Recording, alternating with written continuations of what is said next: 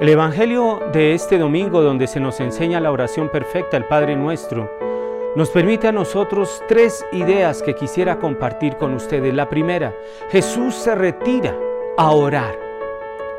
Necesitamos momentos de retirarnos de soledad para orar.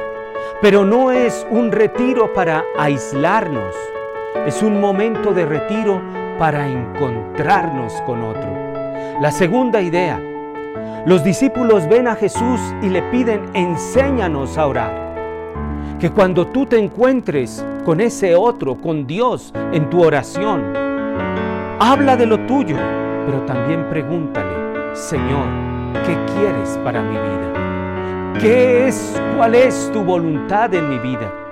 Y la tercera idea, Jesús comienza a decirles, cuando oren, oren así, Padre nuestro. Los pensamientos son los que determinan nuestra acción.